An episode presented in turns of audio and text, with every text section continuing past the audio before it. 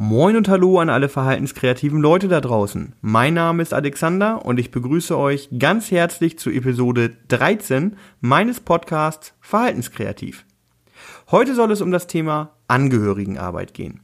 Ich habe euch ja sowohl bei Facebook als auch bei Instagram darum gebeten, mir mitzuteilen, was euch dabei am meisten interessiert. Vielen Dank für eure zahlreichen Antworten. Ich hoffe, es ist mir gelungen, eure Impulse bestmöglich mit einzubinden.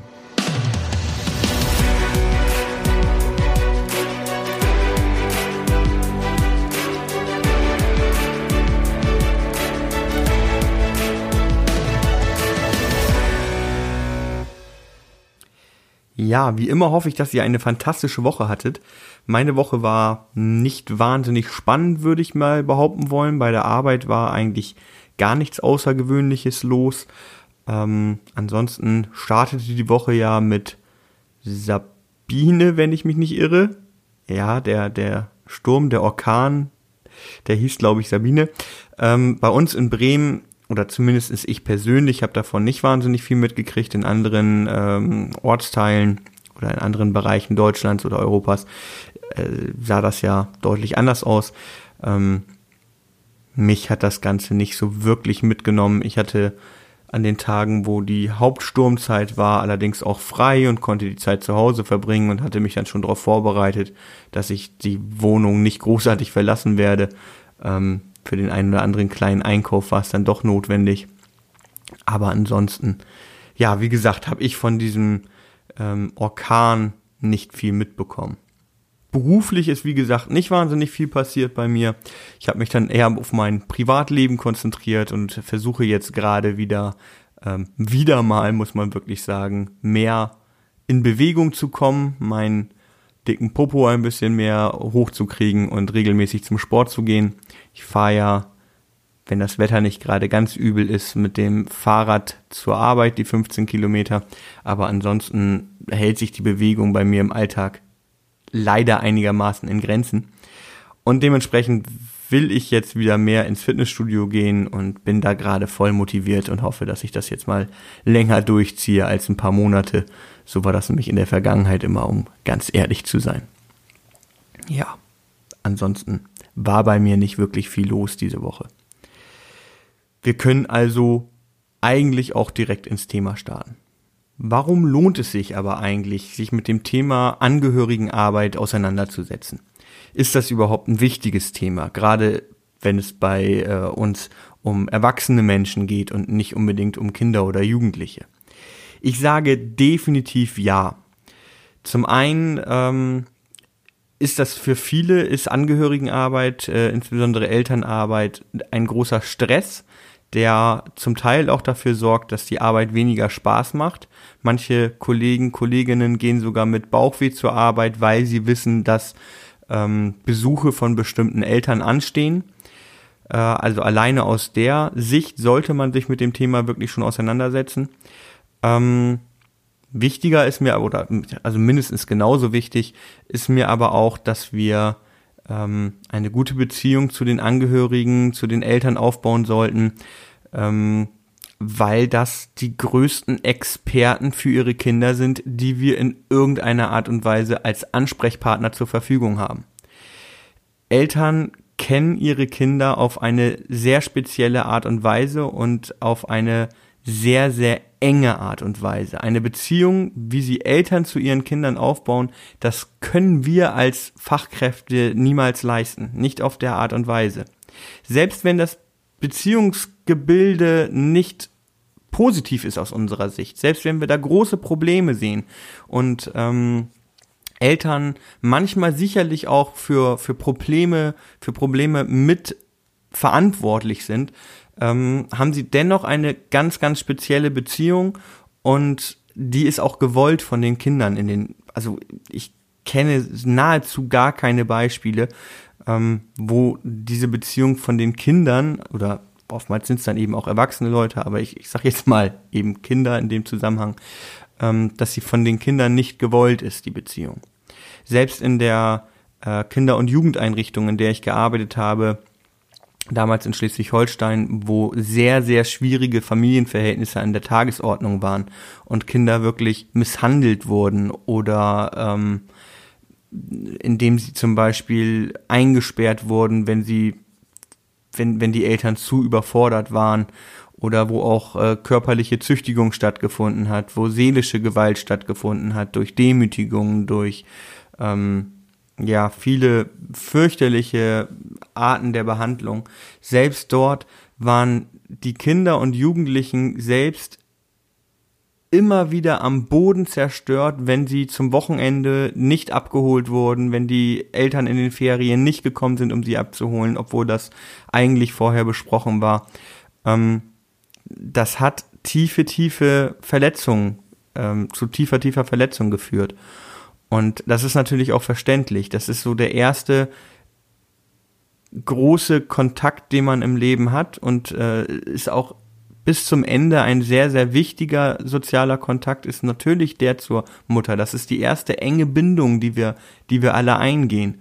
Und ähm, egal, ob diese Bindung positiv oder weniger positiv verläuft, ändert das nichts daran, dass sie extrem wichtig ist. Und wenn es keine gute Bindung ist, dann sollten wir gucken, dass wir da in irgendeiner Art und Weise als Unterstützung für den Klienten mit reingehen können, ähm, zumindest im Rahmen unserer Möglichkeiten. Wir haben leider, wird das in der Regel nicht bezahlt. Also die Zeit, die wir in Elternarbeit investieren, ähm, wird eben nicht gegenfinanziert und fehlt uns dann letztlich immer in der Arbeit mit unseren Klienten. Aber häufig bringt eine gute Elternarbeit mehr für den Klienten oder ja, nicht unbedingt mehr, aber zumindest es bringt eine gute Elternarbeit sehr, sehr viel für unsere Klienten. Auch in oder gerade in Situationen, wo Angehörige eben auch schwierig sind und äh, ja, große eigene Probleme mitbringen. Wenn wir von schwierigen Angehörigen sprechen, sprechen wir ja meist entweder von denen, wo wir eben schnell an Vernachlässigung denken und wo vielleicht sogar Missbrauch stattgefunden hat, ähm, die nicht zuverlässig sind, wenn sie irgendwelche Versprechen abgeben, wann sie zum Abholen kommen oder wann sie irgendwelche Unterlagen unterschreiben oder ähnliches. Ähm, das ist der eine Teil. Der andere Teil, wo wir auch häufig an unsere Grenzen stoßen oder wo es häufig zu ähm, Missverständnissen und Streit kommt, sind Eltern, die sehr, sehr motiviert sind. Also im Endeffekt genau das Gegenteil. Und auch da müssen wir uns immer vor Augen halten, die, die sind das, weil sie Mutter sind oder weil sie Vater sind und weil ihre Kinder das Wichtigste in ihrem Leben sind. Und deshalb sind sie eben auch so hoch motiviert und deswegen sind sie natürlich manchmal auch oder manchmal entwickelt sich dann natürlich so ein ähm, Tunnelblick, dass wirklich die Aufmerksamkeit oder die eigene Sichtweise von Angehörigen ausschließlich auf dem eigenen Kind liegt und dabei vergessen wird, dass in der Einrichtung auch noch mehr Menschen ähm, betreut werden. Und das ist dann oftmals frustrierend für die Fachkräfte. Ähm, dann ist es aber auch unser Job, das auf eine auf eine gute Art und Weise rüberzubringen und dann ins Gespräch zu gehen und nicht etwa mit den Augen zu drehen und das Gespräch zu verlassen, weil man sich ja selber im Recht fühlt oder ähm, ja einfach genervt ist davon.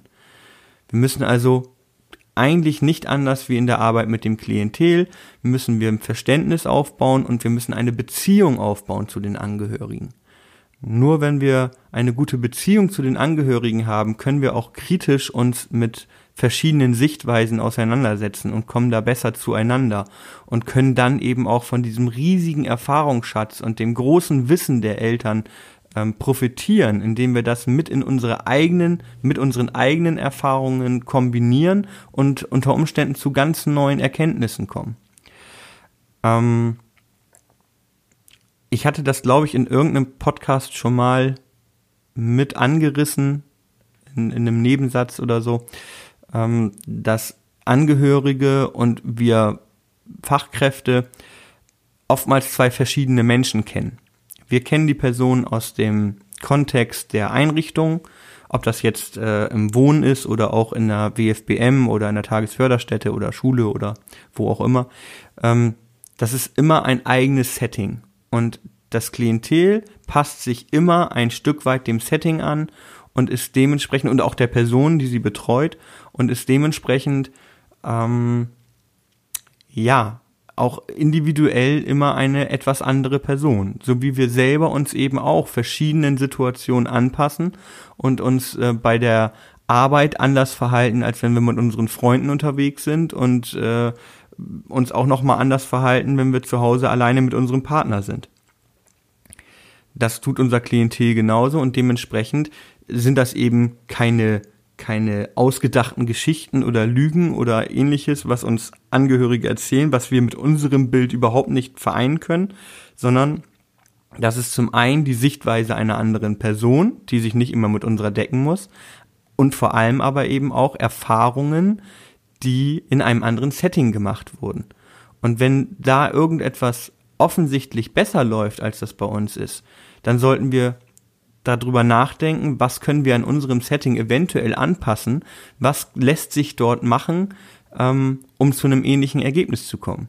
Das wird nicht immer möglich sein, dass man das Setting einfach so eins zu eins kopieren kann, ähm, weil eben alleine schon die Bezugsperson als Mutter zum Beispiel eine ganz andere ist, als man das als ähm, Fachkraft abbilden kann. Aber zumindestens kann man ähm, Teile davon manchmal mit überlegen. So. Und wenn man dann in den vernünftigen Austausch mit der Mutter gehen kann oder mit dem Angehörigen im Allgemeinen und da einen Ideentausch zustande bringt und eben auch auf beiden Seiten ein Verständnis aufbaut, dann können wir unglaublich davon profitieren, dass wir eben diese Experten in Form der, der Angehörigen bei uns haben und mit denen in den Austausch gehen können. Und glaub mir, ähm, viele denken jetzt vielleicht, ja, aber mit den Eltern, die ich da jetzt im Kopf habe gerade, ist das überhaupt nicht möglich. Ähm, es wäre ja schön, wenn das machbar wäre, aber die ist ja immer gleich zickig und äh, das funktioniert da überhaupt nicht. Dann habt ihr einfach noch keine gute Beziehung zu denen aufgebaut. Wenn das so ist. Und manchmal dauert das auch sehr lange, weil jedes, jedes Elternteil hat eben auch sein eigenes Päckchen zu tragen und die eigenen Probleme bringen die eben auch mit in diese Eltern-Fachkraft-Beziehung rein. Ähm, häufig geht das dabei um ein stark ausgebildetes schlechtes Gewissen, was Eltern haben, weil sie ihr Kind eben in eine Einrichtung geben mussten. Ähm, da kommt dann manchmal sogar von außen noch Druck dazu, dass äh, Leute sagen, wie kannst du es nur wagen, dein Kind äh, in eine Einrichtung zu geben? Äh, offensichtlich liebst du dein Kind gar nicht das ist natürlich vollkommener Quatsch. Also ab einem gewissen Punkt ähm, ist das einfach normal, dass Kinder ihr Elternhaus verlassen. Und wenn da jemand mit 25 von zu Hause in eine Einrichtung zieht, dann finde ich das einfach einen, einen Teil des Normalitätsprinzips.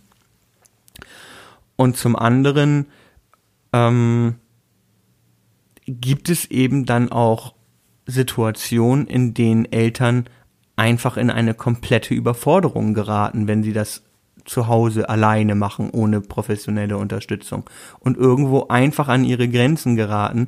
Und das finde ich ist absolut zu respektieren.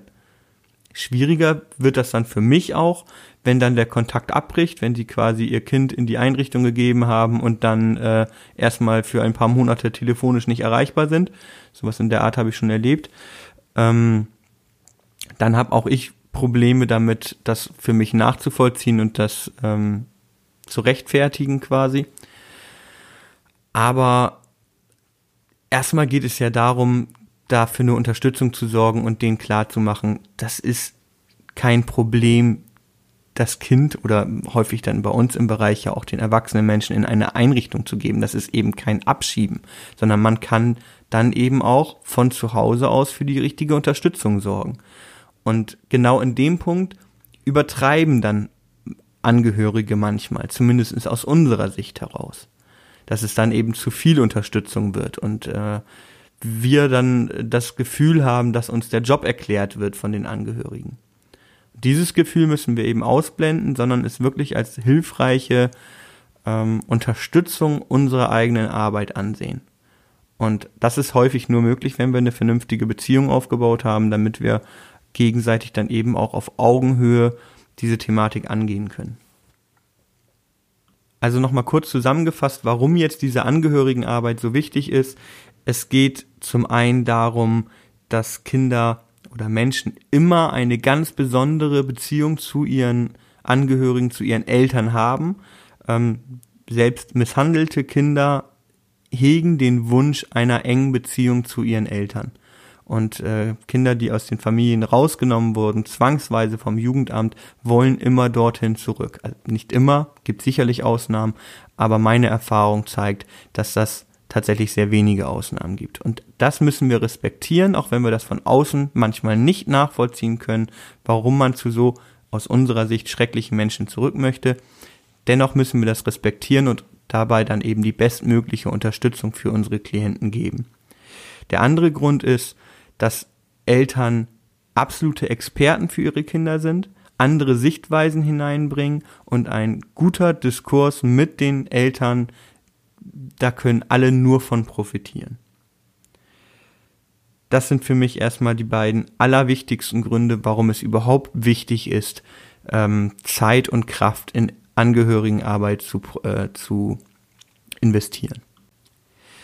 Neben dem eben schon erwähnten Beziehungsaufbau, der eben unabdingbar dafür ist, dass man in eine konstruktive Zusammenarbeit kommt, gehört es eben meiner Meinung nach dann auch zu unserer Aufgabe, unser Klientel zu unterstützen, eine gute Beziehung zu ihren Angehörigen aufzubauen. Ich habe da zum Beispiel ein Beispiel im Kopf, zum Beispiel ein Beispiel ist auch sehr professionell ausgedrückt.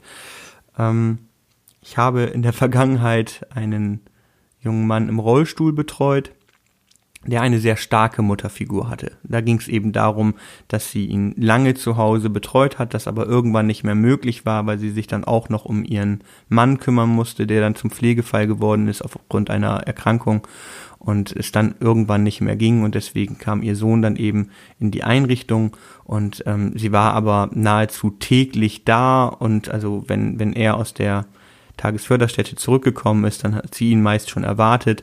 Ähm, da ist dann am, am Anfang die Beziehung, da wurde ihr zu viel, zu viel Macht gegeben im Endeffekt. Also sie hat sich da sehr zu Hause gefühlt und äh, hat dann schon Sachen übernommen, auch für andere Mitbewohner und so weiter. Aber auf das Thema will ich gleich nochmal ähm, spezieller eingehen. Ähm, auf jeden Fall hatte sie eine, eine sehr, sehr enge Beziehung zu ihm und war sehr motiviert, auch das Beste für ihn zu erreichen, hat dabei aber insofern überdreht, dass sie ein selbstbestimmtes Leben, ein selbstbestimmtes Leben für ihn, ähm, ja, gar nicht ermöglicht hat, indem sie äh, seine Klamotten für den nächsten Tag bereitgelegt hat, ähm, für ihn entschieden hat, was das Beste zu essen ist, was er für eine Freizeitgestaltung zu tun hat und so weiter und so fort. Sie wollte also wirklich definitiv immer nur das Beste für ihn, hat ihn aber dabei komplett eingeschränkt.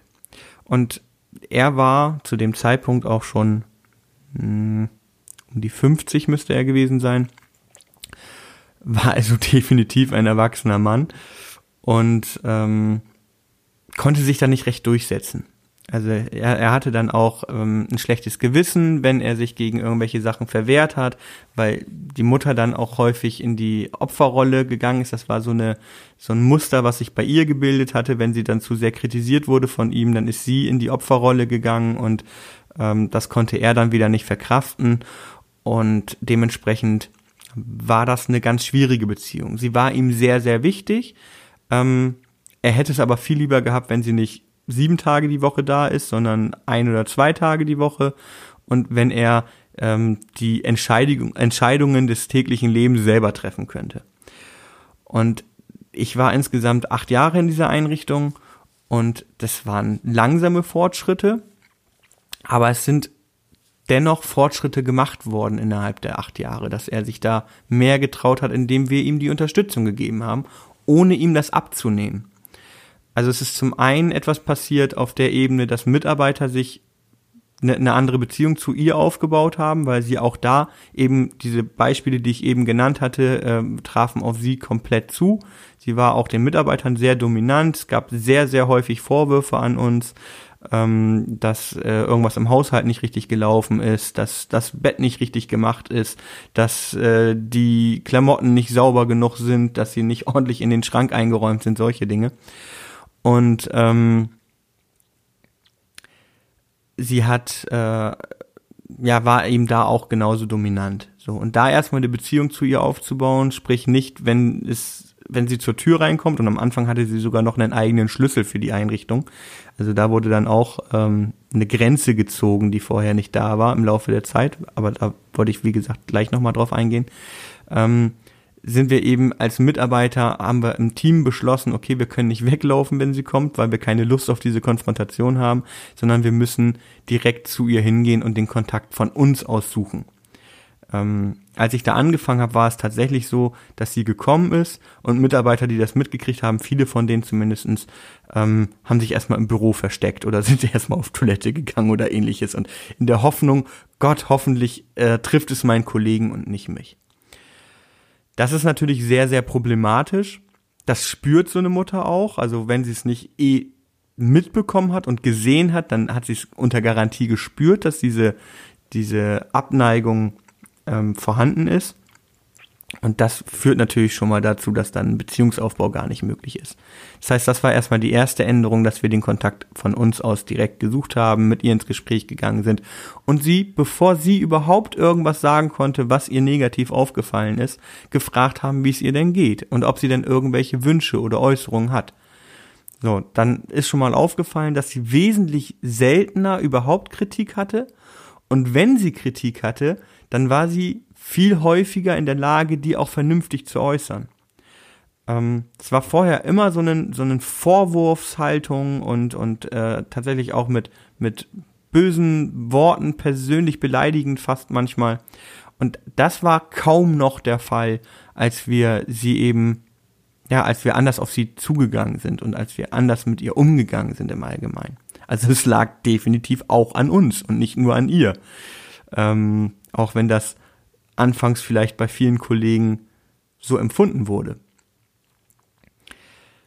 So, und dann haben wir eben den Beziehungsaufbau erstmal hergestellt und dann haben wir den, ähm, den Bewohner damals nach und nach dabei unterstützt, dass er äh, den Wunsch äußern konnte, dass er seine Klamotten selber auswählen möchte. Dass er ähm, bestimmte Freizeitaktivitäten nicht mehr machen möchte, weil er daran keinen Spaß hat und weil ihn das stresst. Und das war, war ein Prozess und das wird auch immer noch ein Prozess sein, nehme ich mal stark an. Ich bin da jetzt ein paar Jahre nicht mehr in der Einrichtung, aber ich glaube nicht, dass sich da großartig was geändert hat. Also ich hoffe, dass sich da weitere Fortschritte gebildet haben, aber die Problematik an sich, die Herausforderung an sich wird immer noch vorhanden sein. Wahrscheinlich in einer ähm, noch stärker abgeschwächten Variante, aber vorhanden sein wird das wahrscheinlich immer noch. Unsere Hauptaufgaben im Zusammenhang mit Angehörigenarbeit ist es also zum einen, unsere Klienten zu, zu schützen oder zu stärken, je nachdem, wo da genau das Problem gelagert ist. Und zum anderen eben diesen Beziehungsaufbau zu leisten zu Angehörigen, indem wir den Kontakt suchen, indem wir Verständnis zeigen, indem wir ähm, ja auch durchaus mal nach der persönlichen Befindlichkeit fragen, ohne aber eine zu enge Beziehung aufzubauen. Weil das ist jetzt das, wo ich jetzt die ganze Zeit versucht habe, drum herum zu reden. Ähm, es kam auch äh, als Einwand oder als, als Thema aus der Facebook-Gruppe auf, dass häufig auch das Problem ist, dass eine zu enge Beziehung zu den Angehörigen da ist. Und das kenne ich auch aus der eigenen Vergangenheit. Wie gesagt, die eben genannte Mutter, die hatte ähm, einen Schlüssel für die Einrichtung, die konnte da also jederzeit rein und die war nicht mal durchgehend besetzt, die Einrichtung. Ähm, dadurch, dass alle in der Tagesförderstätte oder der Werkstatt für Menschen mit Behinderung waren, ähm, war die zur zwischen Früh- und Spätdienst manchmal nicht mal besetzt. Und sie hatte einen Schlüssel und hätte in der Zeit theoretisch alleine reingehen können. Hätte nicht nur theoretisch, hat das sogar getan. Äh, wenn sie wenig Zeit hatte, äh, lagen dann plötzlich die Klamotten schon in seinem Zimmer bereit. Ähm, und keiner von uns war währenddessen überhaupt anwesend. Das war also eine klare Grenzüberschreitung und das hätte auch nie so weit kommen dürfen, dass äh, ein, ein Elternteil sich alleine in der Einrichtung aufhalten kann. Ähm, zumal sie sich eben so zu Hause gefühlt hat, dass sie dann auch kein Problem da drin gesehen hat, in die Räumlichkeiten anderer ähm, Bewohner zu gehen und äh, dort mal eben schnell was aufzuräumen, wenn sie da irgendwas gesehen hat. Das war alles nicht mit einer bösen Absicht verbunden, aber es war halt definitiv grenzüberschreitend. Und das wurde eben auch von der damaligen Leitung, die am Anfang da war, wurde das mit initiiert ähm, Da war dann ein zu großer privater Kontakt auch da und ähm, ja, da wurde dann auch einfach zu wenig Kontra gegeben in den notwendigen Situationen. Wenn dann solche Sachen erstmal einbrechen, wenn man ganz am Anfang, wenn das neu ist, direkt darauf eingeht und sagt, ja, ähm, hören Sie mal zu, äh, Sie können gerne jeden Tag hier kommen, ähm, sofern wir denn auch da sind, also sofern ihr Sohn da ist und sofern die Einrichtung besetzt ist, dann können sie gerne kommen. Ähm, aber es gibt auch gewisse Regeln, an die sie sich halten müssen, zum Beispiel eben, dass die Räumlichkeiten der anderen Bewohner privat sind und dass sie da weder rein zu gucken und noch viel weniger rein zu gehen hat, dass sie ähm, nicht irgendwie als Hilfsbetreuer am Kaffeetisch sitzt und da plötzlich irgendwelche Mitbewohner zurechtweist und äh, den, den dritten Kaffee aus der Hand reißt, weil sie sagt, das ist zu viel für dich. Das sind halt alles Sachen, die passiert sind. Das kann natürlich nicht sein. Selbst wenn eventuell der dritte Kaffee für diesen Bewohner tatsächlich zu viel ist und sie das zufällig weiß, dann ist das eben nicht ihre Aufgabe, das da sich drum zu kümmern. Das kann sie gerne mit ihrem Sohn machen und da sind wir dann eben wieder da, um ihn zu stärken und zu unterstützen, nicht zu bevormunden, ähm, aber eben die Kraft zu geben, sich da selber seine, seine Meinung durchzusetzen. Ähm, und die Mitbewohner, die jetzt überhaupt nichts mit dieser Mutter zu tun haben, da sind wir eben dann auch wirklich dazu angehalten, zu schützen und eben für die nötige Distanz zu sorgen, indem wir das deutlich ansprechen und dann da eben auch für Klarheit sorgen. Und ähm, das ist etwas, was, glaube ich, auch relativ verbreitet ist, dass das nicht passiert und dass da zu wenig Klarheit ist und ähm, sich dann einfach Dinge entwickeln, die so nicht gut für das Klima sind. Ja, bevor ich dann gleich auch wieder fertig bin, möchte ich auf jeden Fall noch ein Thema ansprechen, was ebenfalls in der Facebook-Gruppe angesprochen wurde und was ich jetzt nicht ignorieren möchte, und zwar das Thema ähm, Eltern als gesetzliche Betreuung Fluch oder Segen. So wurde das eben auch von dem äh, Facebook-User genannt. Und das finde ich auch ein interessantes Thema. Ähm, lässt sich auch alles von dem, was ich bis jetzt schon erzählt habe, ableiten. Also natürlich kann es ein Fluch sein, wenn da äh, ein Elternteil ist, was eben, ähm, oder wenn da Eltern sind, die das vernachlässigen, diesen wichtigen Job, wo man ständig hinterher telefonieren muss, wo man Absprachen trifft, dass irgendwelche Dinge unterschrieben werden oder sich drum gekümmert wird, einen Widerspruch zu schreiben für die Krankenkasse oder ähnliches. Und das passiert einfach nicht oder man erreicht sie äh, gar nicht erst telefonisch und ähnliches. Ähm, dann ist das sehr, sehr schwierig und da ist, sind uns dann auch zum Teil wirklich die Hände gebunden, da vernünftig irgendwie in den Kontakt zu kommen. Schwierig ist es auch, ähm, dass da häufig natürlich nicht das, das passende Know-how ist. Wenn man eine gesetzliche Betreuung hat, die, die äh, vom Gericht angeordnet wird, dann hat man da häufig ähm, Leute, die ja einen, einen besseren fachlichen Background haben, einfach weil sie es auf beruflicher Ebene machen. Ähm, das kann also definitiv die ganze Situation sehr, sehr erschweren. Dazu kommt natürlich auch, dass es eine sehr emotionale Sichtweise auf die ganze Sache ist. Dann haben wir wieder die anderen äh, Eltern, bei denen wir häufig den Eindruck haben, dass die das übertreiben mit der Fürsorge und dass denen dann natürlich sehr viel Macht in die Hand gelegt wird. Wenn wir der Überzeugung sind, da ist, ähm, da wird viel zu wenig Selbstbestimmung gelebt und äh, die Eltern unter, unterdrücken das im Endeffekt, diese Entwicklung, die da möglich wäre und sind dann auch gleichzeitig noch gesetzliche Betreuung, dann wird denen natürlich auch in dieser Situation nochmal sehr viel Macht in die Hand gelegt und das Ganze wird dadurch nochmal deutlich erschwert, weil wir dann eben gegen viele Entscheidungen auch einfach nicht gegen angehen können. Ähm, das lässt sich eben dann auch wieder am besten aufarbeiten, indem man da in eine gute Beziehungsarbeit kommt und dann eben auf der Ebene ähm, ja auf Augenhöhe erklären kann, warum denn bestimmte Entscheidungen vielleicht doch besser von dem Klienten selbst entschieden werden sollten.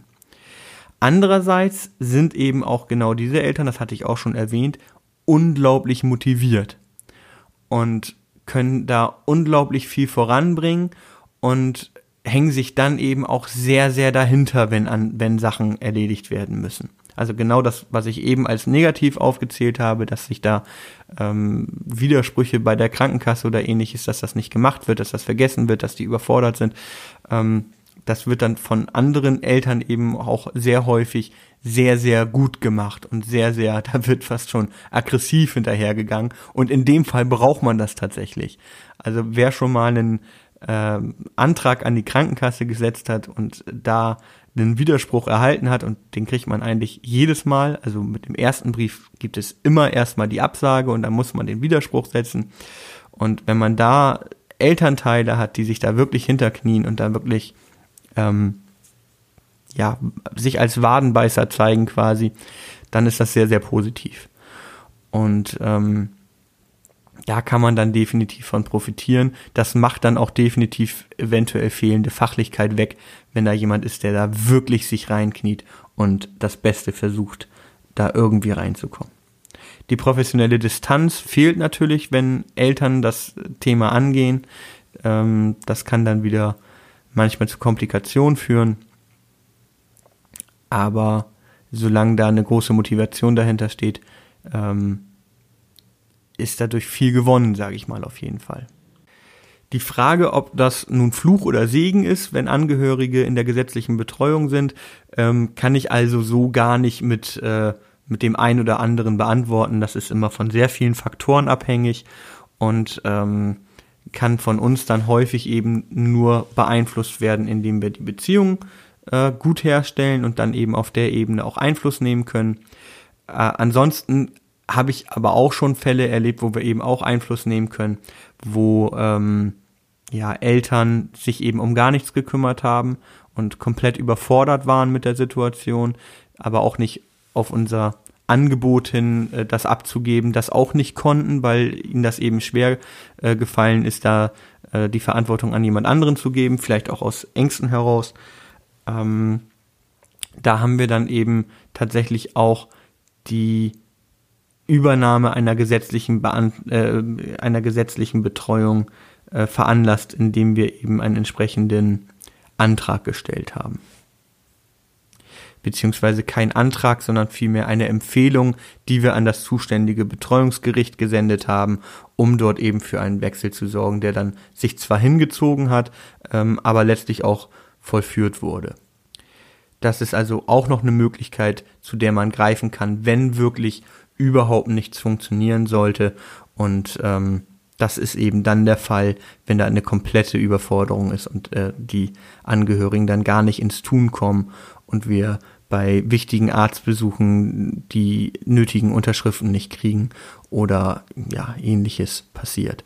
Die Sachen müssen dann eben von uns gut und professionell dokumentiert werden. Was sind da für Dinge vorgefallen, die eben wichtig gewesen sind und nur wenn das über einen längeren Zeitraum auch wirklich dokumentiert ist und gut nachvollziehbar ist, ähm, wird sich ein Betreuungsgericht überhaupt darauf einlassen, dafür einen Wechsel zu sorgen auf erzwungener Basis quasi. Ähm, ist also auch wieder ein Job, der in unsere Hand dann gehört, dass wir das Ganze gut dokumentieren und begleiten. Okay, was können wir also tun, um eine gute Angehörigenarbeit zu machen? Wir können uns besser oder viele von uns machen das sicherlich auch schon, aber vielleicht gibt es da trotzdem noch mal einen Ticken, wo man was verbessern kann, wie wir uns in die Angehörigen hineinversetzen. Ich habe das häufig gehört, auch in der Facebook-Gruppe ähm, kam das auf, dass ähm, Heilerziehungspfleger in der Arbeit, die gleichzeitig Mutter oder Vater geworden sind, plötzlich ein ganz neues Verständnis für ihr, für das Gegenüber haben und dementsprechend auch in ganz tolle Gespräche gekommen sind plötzlich mit den, mit den Angehörigen, weil eben dieses Verständnis da gewesen ist. Und die das auch vielleicht sogar kennen, ähm, wenn sie selber jemanden in, in die Betreuung abgegeben haben, da dann auch dieses Gefühl haben als, als Elternteil, dass man nicht ernst genommen wird und ähnliches. Und ähm, da ist also unser erster Punkt, dass wir Empathie zeigen, dass wir uns hineinversetzen, dass wir auch die Situation verstehen, dass da jemand vielleicht ein schlechtes Gewissen hat, dass er sein Kind in eine Einrichtung gegeben hat, ob das nun gerechtfertigt ist, das schlechte Gewissen oder nicht, das sei mal vollkommen dahingestellt, aber es ist meistens da mindestens unterbewusst. Und ähm, zusätzlich dazu ist es eben wichtig, dass wir in den guten Kontakt gehen, dass wir verständnisvoll sprechen, auch wenn wir manchmal angestrengt sind von dem, was da auf uns zukommt, dass wir trotzdem immer zugewandt bleiben den Eltern. Gleichzeitig aber eben auch klare Grenzen zeichnen und deutlich zeigen, okay, bis hierhin und nicht weiter. Das ist ihr Kompetenzbereich. Ähm, da geht es um ihr Kind das ist nicht mehr ihr Kompetenzbereich, weil das hat mit ihrem Kind nichts zu tun. Und dann eben, wenn es um das eigene Kind geht, zu schauen, ähm, wo werden eventuell Wünsche des, des Klienten nicht befolgt oder wird nicht darauf eingegangen, obwohl diese Fähigkeit bestehen würde und dann eben in den Kontakt oder über den Kontakt mit dem Klienten da eine Stärkung herbeizuführen, um eben diese ähm, Eltern-Kind-Beziehung auch nochmal mit zu festigen. Das denke ich sind die Aufgaben, die wir als ähm, Fachkräfte in dem Bereich haben, wo wir uns drum zu kümmern haben. Und ähm, mein Wunsch wäre dann noch an die Kostenträger, dass so etwas dann auch irgendwann mal mit berücksichtigt werden würde und das eben auch als relevanter Zeitfaktor bestätigt werden würde, weil das macht Arbeit und das schluckt Zeit, darauf einzugehen. Das wird aber nirgendwo von irgendwelchen Kostenträgern berücksichtigt. Wenn ihr da andere Erfahrungen gemacht habt, schreibt mir das gerne. Ähm, das wäre tatsächlich eine super Sache, wenn man da zukünftig in Verhandlungen gehen könnte und Beispiele bringen könnte. Es geht woanders anders. Ich kenne es leider nicht so, dass das in irgendeiner Art und Weise berücksichtigt wird. Ich wünsche euch noch eine fantastische Woche ähm, und hoffe, dass wir uns beim nächsten Mal wieder hören. Tschüss. Wenn dir diese Folge also gefallen hat, dann würde ich mich riesig darüber freuen, wenn du sie mit deinen Freunden und Arbeitskollegen teilst und vorher natürlich noch eine 5-Sterne-Bewertung für meinen Podcast raushaust. Du würdest mir wirklich sehr damit helfen. Der Podcast wird übrigens ab sofort jeden Montagabend um 19 Uhr auf allen einschlägigen Plattformen veröffentlicht. Sehr gerne kannst du mir auch eine Mail mit Feedback oder Fragen schreiben. Das Ganze unter verhaltenskreativ.podcast@gmail.com oder du trittst meiner Facebook-Gruppe Die Verhaltenskreativen bei. Natürlich kannst du auch super gerne meine Homepage besuchen. Dort kannst du mich ebenfalls kontaktieren und bleibst immer auf dem Laufenden. Die Adresse meiner Homepage lautet www.verhaltens-kreativ.de. Ach so, und natürlich könnt ihr mir auch gerne bei Instagram folgen. Dort kündige ich jede Podcast-Folge rechtzeitig an. Zukünftig soll es dort auch kurze, spannende Videos zum Thema geben. Weiterer Content ist auch schon geplant. Ihr findet mich dort unter @verhaltenskreativist. Alle Infos dazu findet ihr in den Show Notes. Viel Spaß noch, euer Alexander.